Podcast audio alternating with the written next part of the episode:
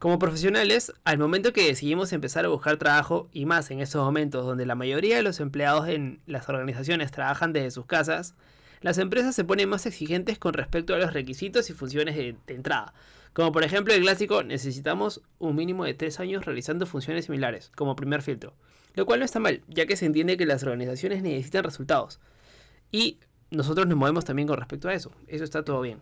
Entonces, con respecto a esto, necesitamos demostrar que para actividades que se requieren para un determinado puesto, podemos estar en desventaja con otras personas que, entre comillas, tienen más años de experiencia. Y es el tema del episodio que quiero llegar.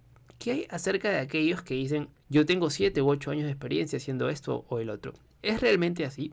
¿Realmente estamos adquiriendo experiencia como se debe? ¿O nos pasamos haciendo lo mismo año tras año lo que aprendimos al momento de ingresar? Esto lo ponemos como reflexión y lo cerramos en este episodio. Por supuesto te quiero poner a pensar si es que realmente estamos haciendo algo con esta experiencia que lo voy a poner entre comillas que vamos adquiriendo. Así que sin más, y no hacerla más larga, mi nombre es Renzo Izquierdo y bienvenido a este nuevo episodio del podcast de Resiliente. Empezamos. Bienvenido a Resiliente, el podcast donde hablamos de tecnología, negocios y cultura digital. Además, te damos a conocer las mejores técnicas, habilidades, herramientas que podrás aprovechar y aplicarlas en tu camino emprendedor. Así que prepárate para escucharnos y lee los beneficios después. Y ahora, su anfitrión y creador de este podcast, Renzo Izquierdo.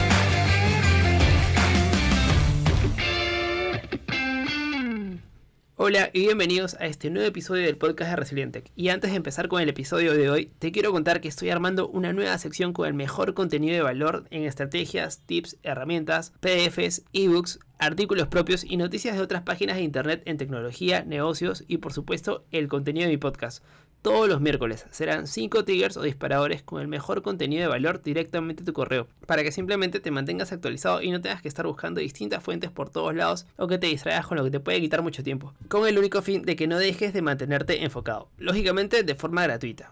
Así que si te interesa, ya sabes que puedes entrar a resilientec.com slash suscríbete y ya estarás dentro. Simplemente te inscribes y nos vemos ahí. O, o si no, también me escribes al Instagram a arroba resilientecpodcast o arroba renzo izquierdo R me dices que escuchaste lo del episodio y simplemente te agrego a mi lista de correos.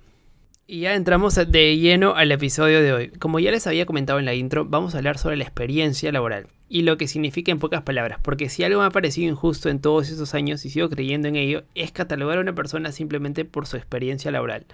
Es por ello que hoy vamos a ver la experiencia desde aquel punto de vista que normalmente no nos lo cuentan. Y hay un concepto que me gusta mucho que es la experiencia que tiene el lado bueno, que es que nos enseña muchas cosas cómo hacerla, pero que por otro lado, tener la experiencia necesaria sobre un tema hace que traigamos una forma determinada también de hacer las cosas. Y por lo tanto, al tenerla... Eh, un preconcepto sobre cómo actuar, cómo tomar decisiones frente a algunas ocasiones, hace que se nos cierren nuevas formas de pensar y sobre todo afrontar problemas. Entonces, ¿a qué me refiero con esto? De que creo que es muy injusto que las empresas solo se concentren en ello, pues no es lo único que cuenta. También creo que las empresas deben considerar tener en cuenta las capacidades, eh, la capacitación y los conocimientos y las habilidades y por supuesto los valores de esta persona. Esas características eh, son las que nos permiten evaluar a otra persona como un posible trabajador también de nuestra empresa o de un posible fichaje. Ahora, ¿cómo se cuenta anualmente la experiencia? Asociamos que un trabajo significa un año de experiencia laboral y eso para mí es un grave error. Déjame contarte un ejemplo que vi en redes, eh, una frase que decía, 30 años, lo que tú crees que es experiencia laboral, puede ser un año repetido 30 veces. ¿Y a qué me refiero con esto exactamente? Bueno, imagina que una persona trabaja en un puesto X, cualquiera, y que para adquirir las habilidades necesarias para este puesto de trabajo se necesita un año para aprender entre días y venidas todo lo que tiene que hacer. ¿Cómo puede ser? No sé, aprender un software de la empresa, aprender la operativa del trabajo, si tiene tratos con clientes, cómo hacerlo, cómo solucionar determinadas situaciones comunes, entre otros. Bueno, todas las peculiaridades que puede tener un puesto de trabajo. Si suponemos que ese trabajo se aprende en un año, y si trabajas durante 10 años en ese mismo trabajo, no tienes 10 años de experiencia, sino tienes un año de experiencia repetido 10 veces. Porque si a partir de ese año no te has formado, no has aprendido cosas nuevas, no has mejorado en tu trabajo, no has hecho nada diferente de eso que has aprendido durante el primer año de trabajo que, que te te hiciste para el puesto, no tienes 10 años de experiencia, tienes un año de experiencia repetido 10 veces. Y ese es el grave error que, que comete la gente. Ejemplos tipo, ah, no, es que yo he estado 15 años trabajando ahí. Bueno, es que igual puede ser que durante 12 años no, eh, no habías aprendido absolutamente nada y simplemente se había convertido en una persona autómata que no quiso evolucionar y no quiso saber más y simplemente se dedicó a eso bueno que hace y que a lo mejor nadie quiere hacer. También puede ser. Pero eso no significa que tengas 12 años o 15 años de experiencia. Si es que no te has querido formar más o por el motivo que sea el primer año, desde el primer año ya te estancaste o desde el segundo año ya te estancaste. Esto hay que tenerlo muy en cuenta. Entonces, dicho esto, ¿los años de trabajo son una referencia? Por supuesto que sí, pero no van como causa directa al nivel de experiencia. Y esto lo debería saber tanto los profesionales como la empresa. Porque incluso poniendo un ejemplo propio, cuando estoy hablando de este podcast, sinceramente no tuve ninguna formación previa hasta que decidí hacerlo. Eh, que si lo encasillamos podría decir que es un intento de formación. Y de técnica de educación como teoría hace muy poco o, nada más. Creo que no lo hago como, como un profesor de una institución que va de, traje o corbata a sentarse y hablar de los alumnos e irse. Porque yo no vengo de esa experiencia. La forma de cómo lo comunico eh, las ideas, si supiera esta técnica de, de, educación, probablemente sería diferente, pero tal vez dejaría mi estilo propio y tampoco quisiera, quisiera, quisiera hacerlo. Al menos no para el podcast, porque tengo la fortuna de haberme metido en algo en donde no tengo o no tenía nada de experiencia y por lo tanto haber planteado estas cosas de una manera diferente y, tener la respuesta eh, positiva para, para, mí este, para mí ya es un avance. Y esto también ocurre en nuestros trabajos, ya que permite ver las cosas de una manera muy diferente, lo cual ha traído en muchas ocasiones muchas ventajas. Por eso la experiencia está muy bien, por supuesto, y es muy necesaria en muchas ocasiones. Pero en otras, como en temas específicos, a veces es mejor no saber nada o, muy poco para no tener estos estereotipos y, así no tener una única manera de hacerlo bien. Hay que saber aprovechar la experiencia. O dicho de una manera, podríamos clasificar la experiencia de dos tipos. Una experiencia particular sobre un tema en específico y la experiencia cruzada, la que podemos aplicar en muchos trabajos diferentes donde dan una experiencia general de cómo poder hacer algo, por ejemplo, al momento de crear un producto, ya sea tu propio proyecto, tu, propio, emprendimiento, la creación de un reporte o la creación de contenido, etc. Lo que se te ocurra y quieras dar a conocer. Algo que tengas que, que, obtener información para llevarlo a cabo y que te tome un determinado tiempo. Y también mantenerlo o gestionarlo y no solo tengas que llevarlo tú, sino también tu equipo o cualquier otros actores o stakeholders. Por eso creo que la experiencia, sobre todo si es cruzada, es mucho más valiosa de una, que una experiencia en particular. Recordemos que la experiencia en particular es sobre un tema específico y, cómo accionamos ante ello. Es más, y para redondear esta parte, la misma estadística nos dice que el promedio en que una persona dura en su trabajo hoy en día es aproximadamente 3 años. Y a lo largo de nuestra vida profesional, tranquilamente vamos a, a pasar entre 15 y 17 trabajos diferentes. Así que está bien tener la experiencia cruzada. De esto sí se los aseguro. Hay veces en que una empresa busca un perfil determinado y buscan que tengan ciertos años de experiencia en un sector. Y esto es completamente lógico.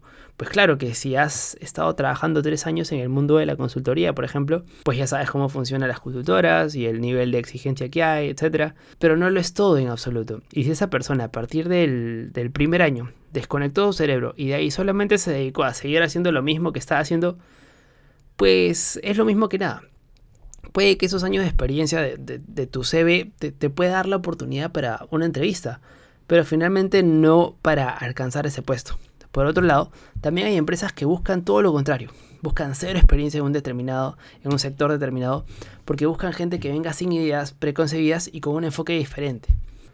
Y dicho esto, viendo que la experiencia no es tanto como nosotros creíamos, es decir, que una persona con mucha experiencia sí vale muchísimo, pero que una persona simplemente con menos experiencia, digamos unos dos años nada más en otra empresa, no significa que no tenga nada de experiencia o que debemos quitarle credibilidad.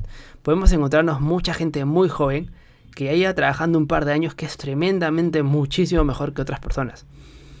Así que con todo esto les quería decir que si estás buscando a alguien para contratar, no te dejes engañar por lo que habitualmente se conoce como experiencia.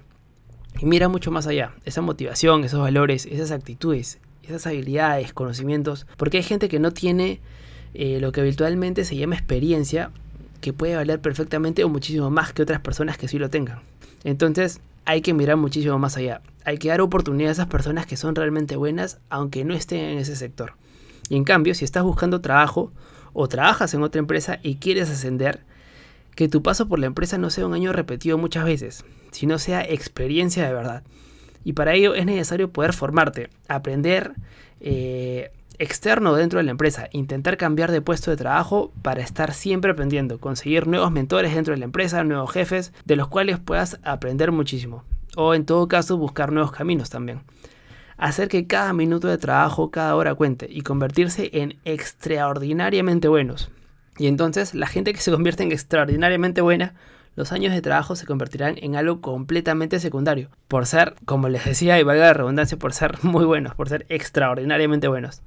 Entonces, si te encuentras una persona que solo lleva un año en este sector y dices, qué capo este pata, qué capo este tipo, eh, que es un, no sé, es un diamante en bruto, que solo lleva un año, dale esa oportunidad. Así que ya sabes. Y si tienes una empresa y vas a contratar, o eres de los que viene trabajando varios años simplemente viendo el mismo tema y te encuentras tranquilo, entre comillas, donde estás, sobre todo esto último, no te duermas en tus laureles y busca siempre alguna forma de mejorar lo que haces, porque puedes pensar que sí, que sí te vas a encontrar rápido trabajo por los años de experiencia.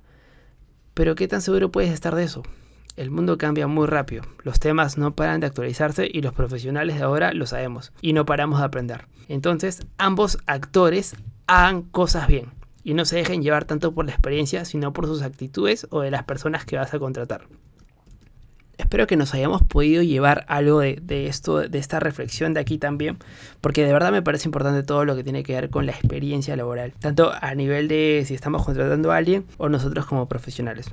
Así que sin más y sin antes de irme, quería recordarles que estoy armando una nueva sección con el mejor contenido de valor en estrategias, tips, herramientas, Comparto ebooks también, PDFs, artículos propios y noticias de otras páginas de internet en tecnología, negocios y por supuesto contenido de mi podcast todos los miércoles. Serán 5 triggers o disparadores con el mejor contenido de valor a tu correo para que simplemente te mantengas actualizado y no tengas que estar buscando distintas fuentes por todos lados o que te distraigas con lo que te puede quitar mucho tiempo con el objetivo de mantenerte enfocado. Lógicamente esto va a tu inbox de forma gratuita, así que si te interesa ya sabes, puedes entrar a resilientec.com slash suscríbete, pones tu nombre, tu correo y estarás adentro. O en todo caso, me escribes a arroba renzo izquierdo R en Instagram o arroba podcast y simplemente dices que escuchaste la mención y que quieres escribirte. Así que, sin más, muchísimas gracias si te quedaste aquí. Sigue escuchando el podcast que está buenazo y nos vemos en el siguiente episodio. Chau, chau.